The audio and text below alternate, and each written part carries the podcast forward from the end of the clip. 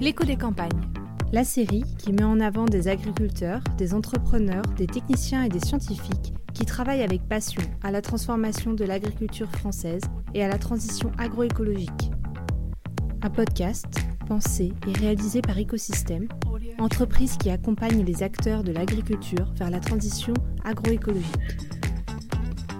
En partenariat avec l'Allemand Plan de Plaisir d'accueillir Victor Le Forestier, agriculteur en Haute-Normandie et formateur spécialisé en agriculture de conservation. Victor, est-ce que tu peux te présenter, présenter ton, ton parcours et euh, qu'est-ce qui a été déclencheur pour toi à te t'impliquer dans l'agriculture de conservation?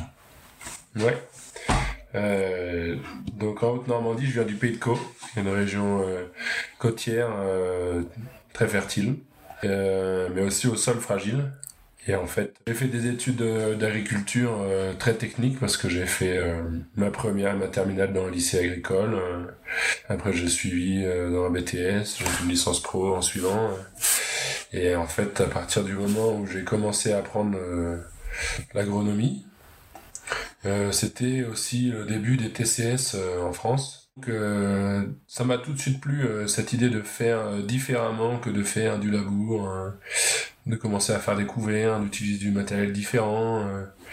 ça m'a tout de suite plu. Et j'ai tout de suite aussi compris que les choses que je voyais dans le paysage du pays de Caux depuis toujours, la battance, l'érosion, l'absence d'aménagement paysager, c'était des choses qui méritaient d'être critiquées. Et auquel aussi mon père avait une oreille euh, attentive, parce que lui-même, déjà depuis euh, de nombreuses années, avait commencé à aménager son parcellaire et était ouvert euh, au changement de pratique. Donc l'école, c'est de la théorie. J'ai fait quelques stages inspirants, dont un qui était vraiment clé, qui était de travailler au magazine TCS auprès de Frédéric Thomas en 2008. Et Frédéric, ça a été, c'est toujours un mentor pour moi. Et euh, lui, dans son jeune temps, il était parti aux États-Unis, et moi, c'est quelque chose euh, auquel euh, qui m'attirait beaucoup. Et donc, ben, à son côté, j'ai rencontré que de l'appui pour partir à l'étranger et voyager. Et donc, un voyage clé pour moi, ça a été d'aller aux États-Unis en 2008, découvrir comment c'était le SMI direct à grande échelle, là-bas, dans le Kansas sur des grandes étendues hyper spécialisées avec des OGM, euh, des avions, euh, des pivots d'irrigation, euh, un peu toute l'agriculture que je voulais pas. Mais par contre, j'ai vu la réalité du semi-direct dans les grands pays. Et aussi, j'ai commencé à rencontrer des spécialistes comme Dwayne Beck aux États-Unis, qui lui fait du SD sur sa ferme depuis 88 euh, qui a des résultats vraiment fantastiques, inspirants, qui a fédéré les agriculteurs autour de sa ferme, qui ont aujourd'hui vraiment un impact sur le climat local. où c'était vraiment très inspirant et quand je suis revenu, je me suis dit vas-y. Moi en fait, je veux, je m'investir là-dedans parce que j'y crois à fond quoi. Et, et ton père euh, a, entendu ton, ton discours, a compris il était déjà, tu disais, euh, déjà dans cette un peu dans cette approche, dans cette culture, dans cette euh, réflexion? Hmm. Ouais, en fait, euh, j'ai toujours eu vraiment une oreille attentive. j'ai beaucoup de chance de ce point de vue-là parce qu'en fait, avec mon père, aujourd'hui que je suis installé là depuis un an, en fait, on n'a pas de désaccord technique, quoi. On discute de la stratégie, on n'est peut-être pas tout à fait d'accord sur la vision, quoi, mais en fait, en quand on a commencé, on a essayé, on a commencé le non-labour, en fait, sur la ferme, il y a, il y a 15 ans. Donc moi, j'étais en études, j'apportais des idées, la théorie, et en fait, après, euh, mon père, euh, avec un peu d'aide de ma part, mais j'étais étudiant, bricolait la mise en place, quoi. Et donc finalement, on a fait le parcours de tant d'autres, et que on s'apprête à faire tant d'agriculteurs, qui est d'apprendre comment faire euh, chez soi, en allant cherchant, euh, en allant chercher l'expérience euh, des pionniers parce que dès même quand j'étais encore en études, eh ben euh, j'étais adhérent en base, j'ai commencé à faire des réunions, j'ai commencé à participer à des formations, je lisais TCS, on lisait TCS à la maison. Tu t'es formé? Est-ce que tu as eu des besoins de formation, d'aller plus loin que là tu parles de, Frédéric Thomas, de TCS, donc tu t'es informé entre guillemets? Est-ce que le besoin d'aller plus loin dans la technique Euh, Est-ce que tu, tu, ou tu te sentais euh, prêt ou euh, comment tu appréhendais cette tu voulais aller dans cette dynamique d'agriculture de conservation à travers ce que faisait Frédéric Thomas et ton expérience aux États-Unis? Et derrière, comment tu as mis en pratique tout ça? Ça a pris du temps parce que en fait, euh, finalement, je n'ai pas travaillé tout de suite à mon retour euh, des États-Unis.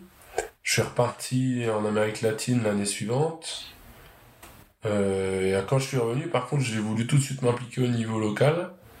Et j'ai fait un travail de technicien généraliste de champ.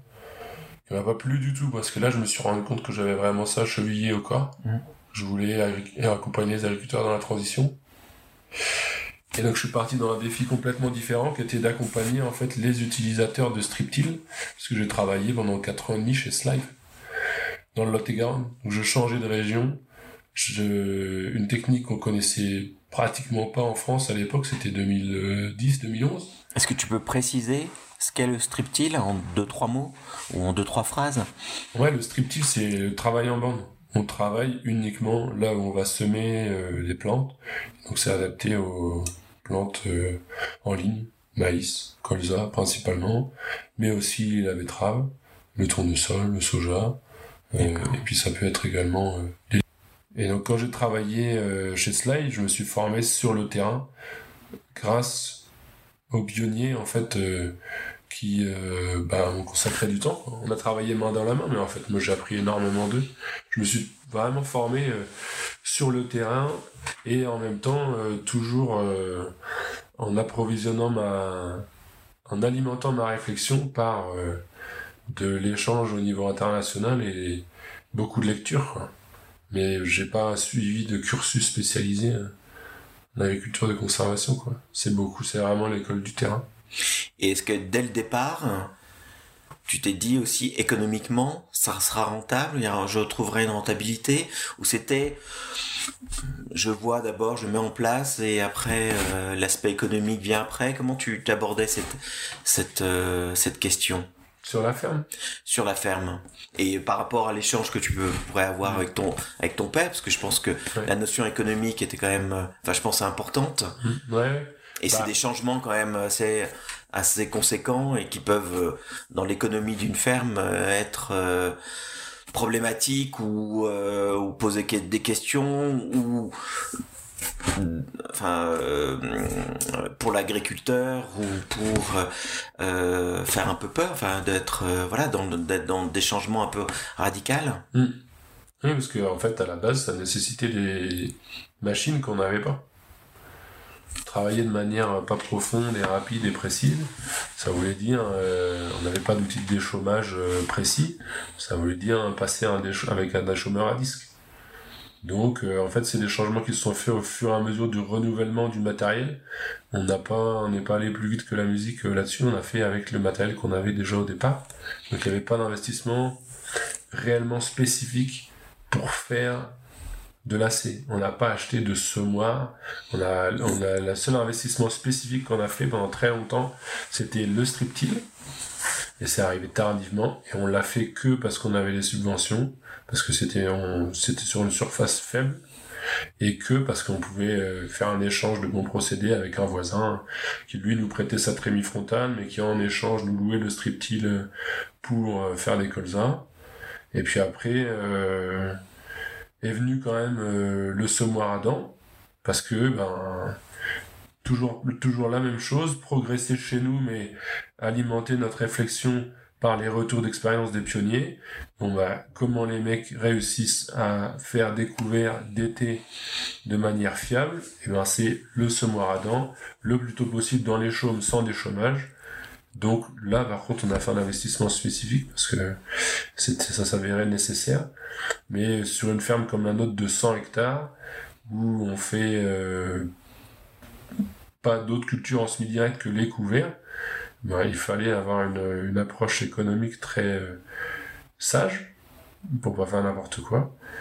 Et euh, en fait, après la rentabilité du changement de pratique, dans notre système, sur notre ferme, elle est nulle parce qu'on est dans des terres euh, très faciles à travailler, qui sont rapides à travailler. On est sur une surface euh, voilà, de 100, de 100 hectares.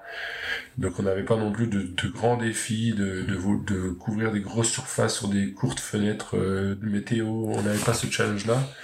Et donc en fait, entre sur notre ferme, entre faire du TCS ou faire du labour, il n'y a pas d'intérêt économique. D'accord. Et donc pas de risque, en fait, peu de risque. Le risque économique dans notre système, alors euh, je vais le présenter parce qu'on ne l'a pas parlé, mais sur euh, nos 110 hectares, on cultive principalement du lin fibre, des pommes de terre, dont des pommes de terre euh, chair ferme. Après, on cultivait des betteraves rouges. On cultivait un peu de betteraves sucrières, mais on a raté.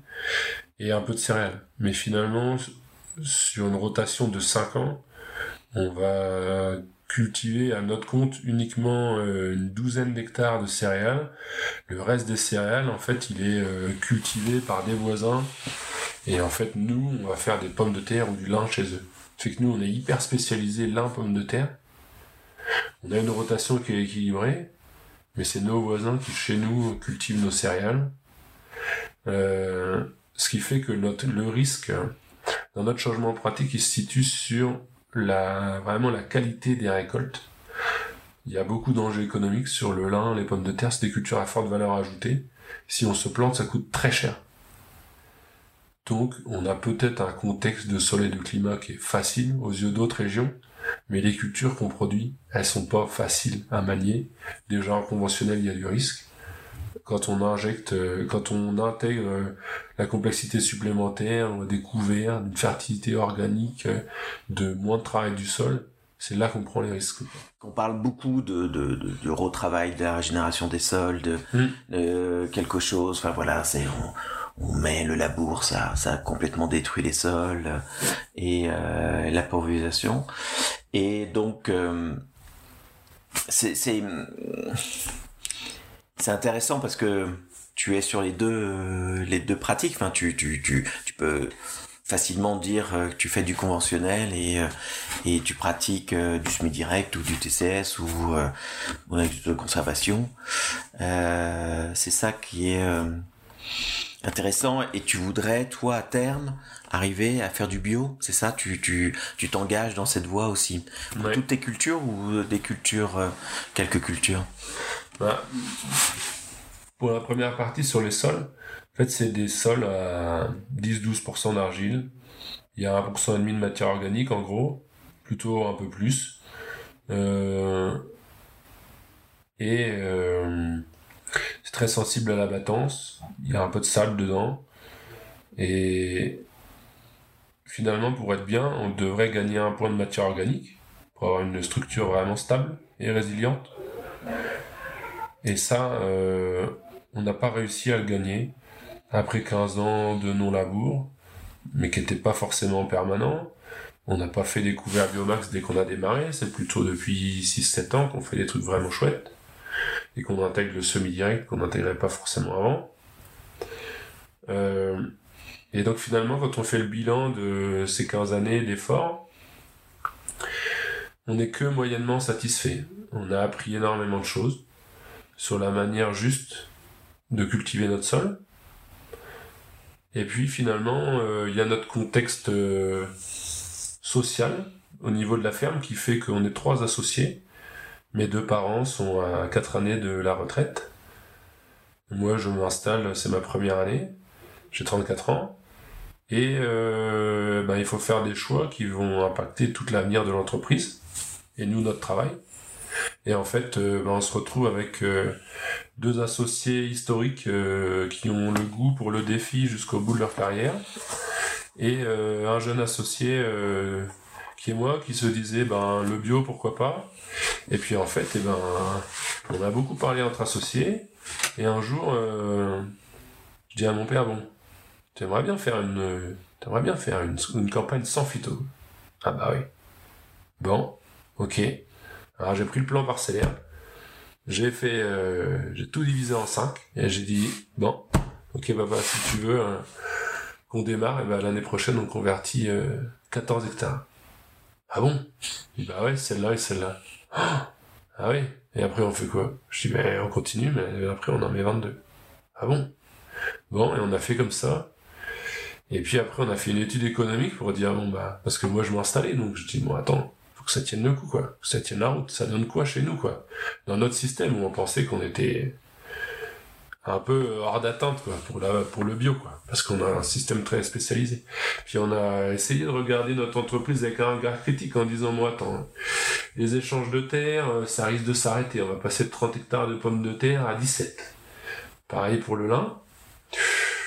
Bon, ça se corse. Le marché du lin, c'est très haut. Donc si c'est très haut, ça va pouvoir être euh, possiblement très bas les prochaines années. Comment est-ce qu'on va chercher de la valeur ajoutée dans un système comme ça, quoi? Je peux choisir d'aller la chercher à l'extérieur en faisant des formations. Je simplifie à bloc mon système, je reste en conventionnel, je simplifie la rotation. Et je fais du, un truc hyper simple qui va marcher. Hein. Mais moi, ça me parlait pas, quoi. Ça parlait pas à mes associés. Et le bio, euh, économiquement, euh, ce que sur notre ferme, et euh, eh ben en fait, et eh ben en fait, ça tenait la route. Et puis en termes de perspective pour l'avenir et de travail avec des gens plus proches de nos valeurs, et eh ben ça matchait quoi. Donc on a dit, ben on met en route. Donc on est engagé dans une conversion progressive mais totale de la ferme. Et donc dans deux années, tout sera soit en bio, soit en conversion. Comme j'ai dit au départ, une des motivations de cette conversion au bio, c'est continuer à améliorer nos sols et même dépasser ce qu'on pourrait espérer en assez.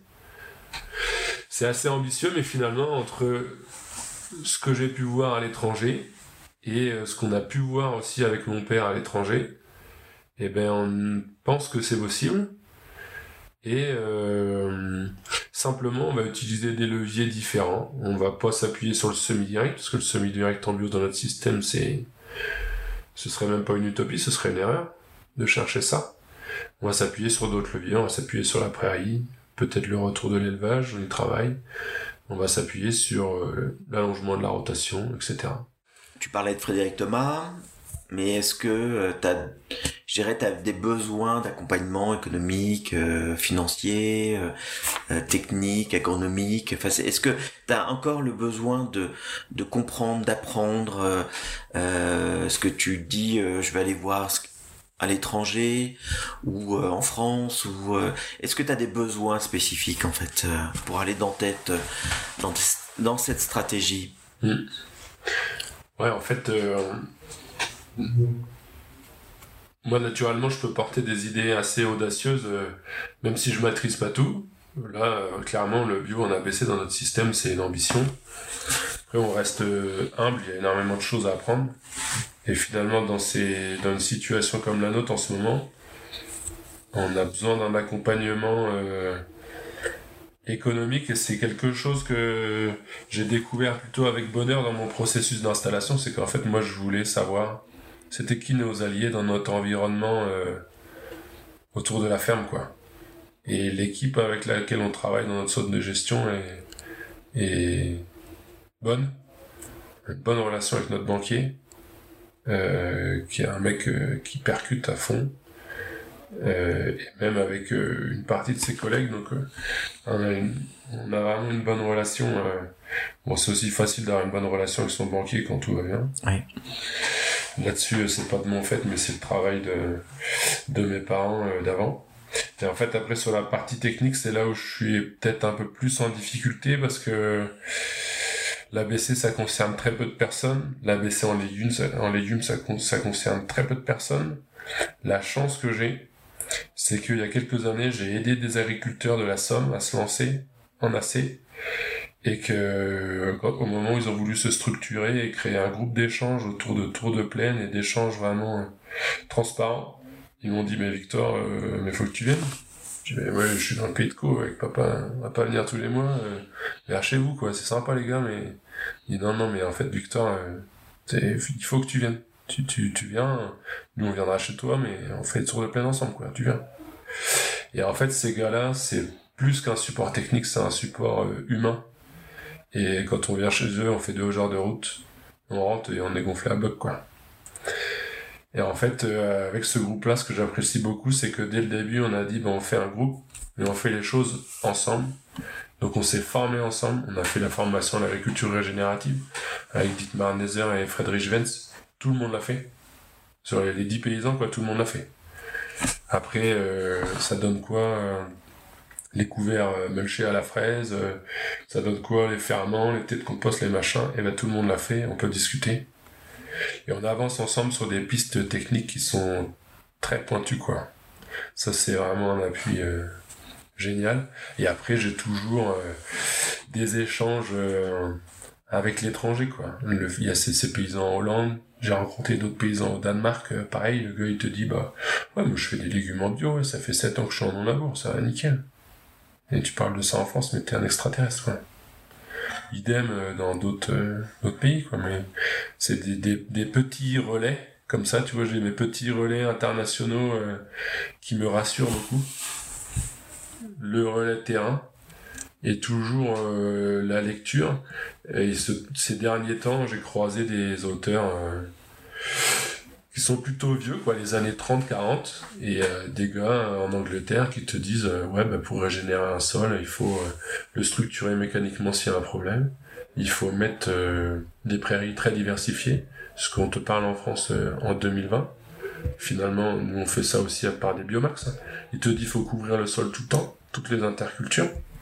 Et il faut pas travailler profondément les sols. Et les gars, il a bourré à 12 cm.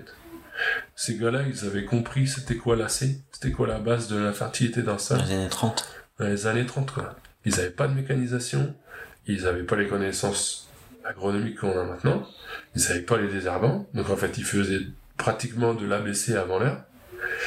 Et euh, tous ces gars-là, ils te disent, euh, mais attention aux phytos, attention aux engrais, et euh, garder les vaches et les bêtes dans les champs. Et tu te dis, punaise, moi je suis en 2020, 21, et en fait, euh, moi je veux faire ça. Quoi. Ouais, on, réinvente rien en fait. Ben, la différence qu'on a, c'est que, genre, nous, on a la clôture électrique. On a les tuyaux en plastique pour mettre l'eau en pleine. Ils n'avaient pas ça, quoi. On a le GPS. On peut contrôler la compaction dans les champs. La technologie est arrivée ah pour optimiser en fait ces techniques quoi. Ah oui, il faisait du con, il te, il faisait du compost, de fumier et de déchets verts à la main quoi. Nous aujourd'hui, hein, taper la avec son composteur, ça prend 5 minutes quoi. On a des moyens euh, mécaniques euh, techniques que finalement ils sont un peu sous-exploités on regarde euh, leur potentiel agroécologique on va dire. Donc Victor, juste, euh, est-ce que tu peux euh, nous dire un peu comment tu vois les choses et la place de des COP dans dans ces systèmes? Pour moi, les coopératives, c'est une aventure euh, collective au service des agriculteurs. Donc pour moi, la COP dans la transition agroécologique, elle doit garder cette place originelle. les premières COP, ça s'appelait l'entente paysanne ça avait euh, le nom lui-même en fait porté euh, l'espérance et les valeurs euh, qui étaient au début de la coopération. Aujourd'hui, c'est des c'est des noms latino-anglais ou déjà ça indique parfois une certaine perte de proximité avec le paysan, mais là vraiment la transition agroécologique c'est un, une occasion qu'ont les coopératives pour renouer vraiment le, un contact proche avec leurs adhérents. Sauf que en fait, la plupart du temps, elles, manquent de savoir-faire. Alors oui, aujourd'hui, toutes les coopératives proposent des semences de couvert, proposent euh, une certaine gamme de biocontrôle ou des engrais peut-être un peu plus originaux. Mais en fait, elles manquent de savoir-faire pour euh, vraiment harmoniser tout ça et vraiment chercher les produits qui vont être spécifiques à leur région ou à leur micro-région.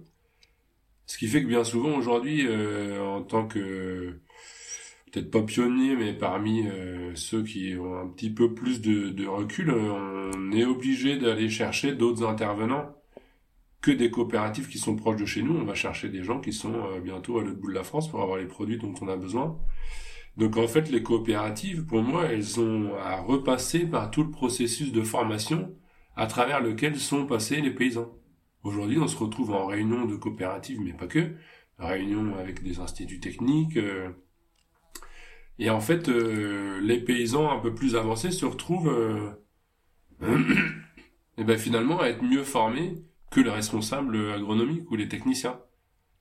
Et alors, sans espérer tout d'un conseil extérieur, je pense qu'il serait bon aujourd'hui que les ben voilà, tous ces techniciens, tous ces responsables euh, agronomiques, tous ces expérimentateurs, ils participent aussi aux formations pour se mettre au moins au niveau des agriculteurs, mais et surtout qu'ils se remettent en chemin pour euh, euh ben, les forces des coopératives, c'est qu'elles ont un, ancrage local dans leur petite région, et en fait, ils ont besoin euh, d'expérimenter, de tester euh, d'adapter en échange avec leurs adhérents les grands principes de, l'agroécologie dans leur petite région. Et ensuite d'aller chercher euh, les engrais, les semences, etc., qui seront adaptés à leur région. Plutôt que de décider tout ça dans une espèce de centrale d'achat nationale et qu'après bah, il, fasse, il faille euh, faire un peu copier-coller euh, des, des solutions chez tout le monde. quoi. En fait, pour moi, les COP, elles ont vraiment un rôle à jouer, une place à, à retrouver parce que aussi elles elles sont en lien direct avec les marques avec les industriels avec les transformateurs euh, ben, qui et c'est les coopératives qui sont un petit peu le filtre entre les paysans et la demande de, du maillon suivant quoi donc il faut que aussi elles les coopératives elles fassent pas barrage à cette demande de l'amont si les industriels les consommateurs les marques demandent de l'agroécologie, en fait, plutôt que de faire barrage en disant c'est compliqué, il faut tout de suite aller vers les adhérents en leur disant écoutez, on a une demande, qu'est-ce que vous pouvez faire, construisons-le ensemble. Et là, en fait, ça demande, c'est là aussi que ça demande de la formation euh, pour le personnel, parce qu'en fait, aujourd'hui, euh, il y a des agriculteurs qui sont prêts à adopter les pratiques, à rentrer dans des cahiers des charges assez euh, exigeants ou contraignants, parce qu'ils savent faire. Et parfois, ils savent faire avant leur, euh, on va dire, encadrement euh, technico-commercial, quoi. Et là, en fait, euh, les agriculteurs, ils ont vraiment une place à, à jouer dans la coopérative avec le personnel technique pour construire des solutions ensemble. Mais tu es tu es jeune. Est-ce que tu est-ce que c'est un sentiment qui est partagé par ta génération de, de, de nouveaux agriculteurs ou euh, c'est quelque chose euh, que tu sens euh, cette attente auprès de, de, ta génération ou c'est c'est pas non c'est pas une question de génération c'est une question d'état d'esprit. Moi je m'en suis ouvert auprès de collègues qui sont plus âgés que moi ou qui sont de la génération du dessus. Et en fait c'est eux qui m'ont dit mais tu te rends compte on est en réunion on est mieux formé qu'eux c'est pas moi qui l'ai dit, si tu veux. C'est, c'est, c'est quelqu'un qui est de la génération au-dessus de moi qui m'a dit ça. Et euh, qui est à l'aube de la retraite. Et alors, euh, alors que par ailleurs, euh, il y a des jeunes ou plus jeunes que moi qui ont pas du tout cette sensibilité agroécologique ou qui ont même une réticence à changer, qui ont des préoccupations autres, qui n'ont pas compris l'enjeu qu'il y a autour de ça. Pour moi, c'est vraiment une histoire de c'est pas c'est pas lié à la génération quoi. C'est euh, des échanges avec des paysans qui sont peut-être euh, sans vouloir les mettre euh, les placer au-dessus du lot mais peut-être un petit peu plus clairvoyants ou alors qu'il y a une sensibilité personnelle différente mais je pense pas que ce soit lié à et justement pour pour pour terminer notre entretien par rapport à cette nouvelle génération ou de ta génération euh, qu'est-ce qu'il faudrait pour qu'ils soient mieux sensibilisés, mieux, euh, je dirais, euh, aller vers ces nouveaux systèmes euh, et pourquoi ils sont pas aussi attachés? Enfin voilà, qu'est-ce qui C'est un problème de formation à la base, un problème de de de, de méconnaissance technique? Ouais, c'est un sujet assez vaste. Pour moi, il y a la première euh, chose, c'est que qu'on ait fait des études de longues ou courtes, euh, c'est pas à l'école forcément qu'on apprend l'ouverture d'esprit, la curiosité euh, et l'audace ou la liberté de penser autrement, quoi. Donc finalement, on se retrouve à discuter de ça, euh, comme je l'ai dit juste avant, avec n'importe quelle génération, n'importe quel âge. Et finalement, euh, à 35 ans, je discute plus souvent avec des vieux, entre guillemets, qu'avec des plus jeunes que moi, quoi. Bien que, effectivement, ces dernières années, il me semble que les cursus d'ingénieurs intègrent beaucoup plus ces notions d'agriculture de conservation, d'agroécologie, et euh, donc il me semble que ça change, mais bon, je suis sorti de, des études il y a il y a longtemps maintenant, donc je suis plus forcément en fait euh, vraiment de cette partie formation. Et après, moi, il y a un sujet, euh, il y a une part euh, des raisons qui pour moi sont liées à une certaine déconnexion par rapport aux valeurs de ce qui est vraiment, ce que c'est vraiment d'être paysan, quoi. Et en fait, je m'en suis rendu compte un petit peu sans faire exprès, mais en discutant euh, avec d'autres, euh, on a parlé des valeurs profondes et de ce qui nous animait vraiment au fond. Et finalement, je me suis rendu compte que sans vraiment le, savoir ou le mettre en avant, euh, pour moi, en fait, la, la foi chrétienne, elle a beaucoup de place dans la manière dont je vois le rôle du paysan dans la société. C'est-à-dire que euh, très très concrètement, hein, dans la Bible, il est écrit, ben tu tu n'auras qu'un seul Dieu et tu euh, tu, tu, tu le révéreras et puis euh, aime ton prochain comme toi-même. Bon d'accord, donc ça c'est valable pour tout le monde. Mais il me semble que le paysan, il a un niveau supplémentaire qui est que en fait chaque action qu'il fait, il le fait avec la création, ce qu'il travaille avec et tout ce qu'on décide dans les champs, ça a un impact sur euh, sur la création. Alors euh, et donc il me semble que ça ça met une strate un petit peu euh, spirituelle supplémentaire qu'on avait il y a deux générations passées qui est en train de se perdre. Aujourd'hui, c'est la science à fond, c'est la biodynamie, c'est la mémoire de l'eau, des trucs comme ça que je critique pas forcément, mais je me dis en fait euh, vraiment les valeurs profondes et l'attachement à une certaine euh, spiritualité, un certain euh, code, une parole écrite qui est immuable.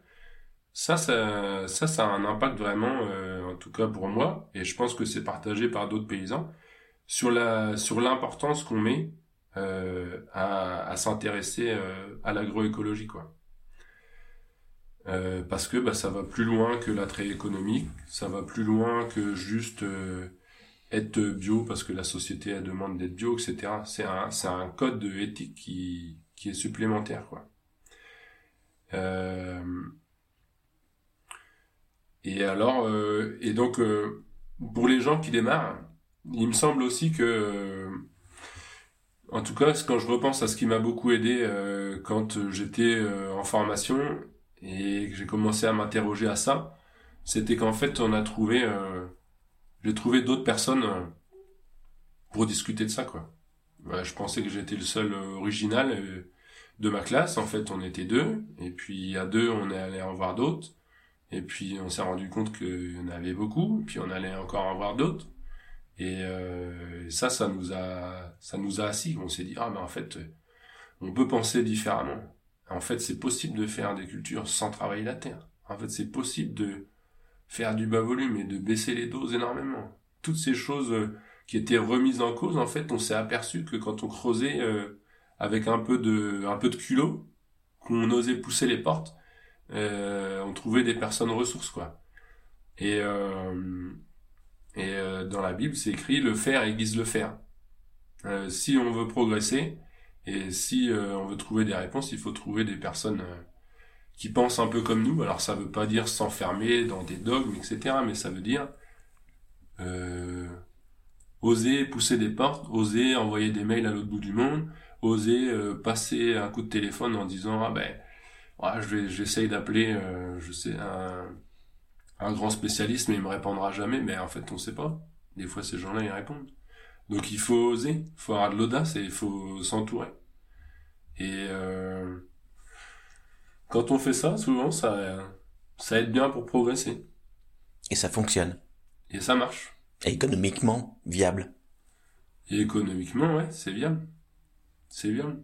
Euh, mon grand-père il disait la peur n'évite pas le danger. C'est pas parce qu'on a peur que ça va pas marcher. On a peur parce qu'on ne sait pas. Mais tant qu'on n'a pas fait, tant qu'on n'a pas essayé, hein, on sait pas. Et la chance qu'on a aujourd'hui en France, en agroécologie, c'est qu'il y a des gars qui font ça depuis longtemps. Et ils sont toujours là. Et les fermes, elles se transmettent. Donc si les fermes, elles se transmettent, c'est que économiquement, ça marche. Donc il y a... Euh, j'ai discuté encore très récemment avec des, des, voilà, des débutants et ils prennent ça comme euh, une montagne à gravir. Euh. Mais en fait, euh, bah, ce qui est cool, c'est qu'aujourd'hui, tous les 30 km, il y a un gars qui est en agriculture de conservation depuis perpète. Ou peut-être tous les 50, allez. Et donc, en fait, on peut trouver des réponses assez facilement chez nous. Il y a 20 ans, c'était pas le cas. Quoi. Donc, on est dans un pays où on a accès au savoir. Il y a des réseaux de partage d'expérience et il y a assez de retours d'expérience aujourd'hui pour se mettre en route. Et ce qui est important, c'est pas tout de suite de faire du semi direct avec des bonnes rotations, des vaches qui pâturent ou des moutons et tout ça. Ce qui est important, c'est de se mettre en route. Donc il faut oser. Hmm. Il faut y aller. Il faut y aller. Merci Victor. Merci.